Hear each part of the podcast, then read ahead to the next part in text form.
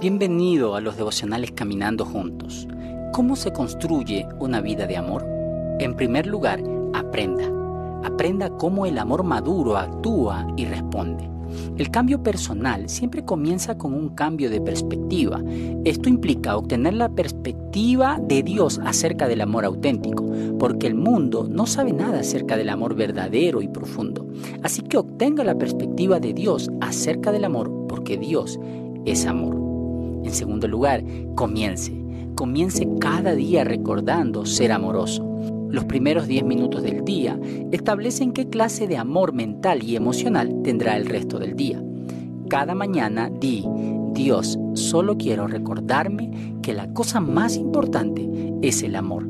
Amarte y amar a otra gente será lo más importante. En tercer lugar, memorícese. Memorícese lo que Dios dice acerca del amor.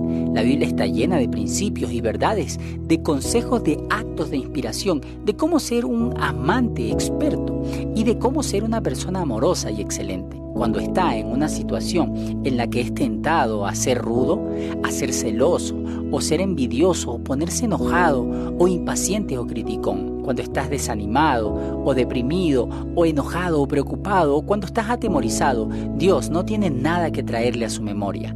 Tu palabra he escondido en mi corazón para no pecar contra ti.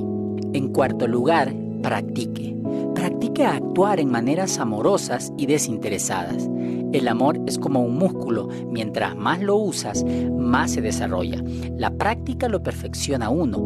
Cuando se quiere ser un amante experto, alguien verdaderamente amoroso, tiene que hacer ciertas cosas intencionalmente, que parecerán raras al principio, serán incómodas. Es probable que no se sientan naturales, más practica. Mientras más practique, más se harán naturales y se convertirán en personas genuinamente amorosas.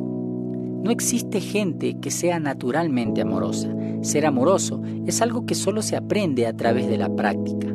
Y en quinto lugar, obtenga. Obtenga el apoyo de otras personas amorosas. Esto es muy importante. Nunca será una persona amorosa.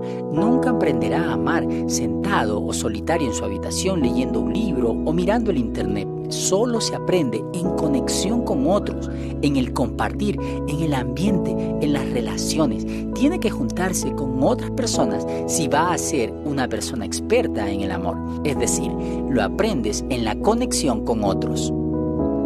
Las escrituras nos dicen en 1 Corintios 13:3, pero tres cosas hay que son permanentes, la fe, la esperanza y el amor. Pero la más importante de las tres es el amor. Así que ya estamos terminando nuestros días de devocionales. Te invitamos a estar expectante al día de mañana.